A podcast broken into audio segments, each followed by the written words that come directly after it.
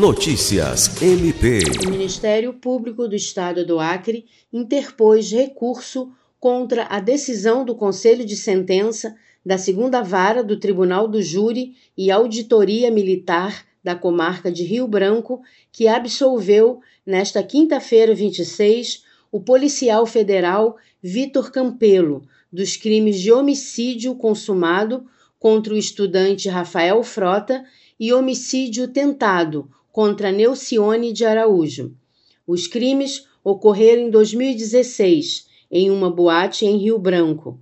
Vitor Campelo e outros três agentes da Polícia Federal ingressaram no local e o réu, que portava uma pistola, se envolveu em uma briga, efetuando quatro disparos, um dos quais atingiu e causou a morte de Rafael Frota, que não estava envolvido na confusão. O policial alegou legítima defesa. No entanto, o MPAC ressaltou na denúncia que o réu, em um ambiente fechado e lotado, assumiu o risco de alvejar e matar qualquer pessoa.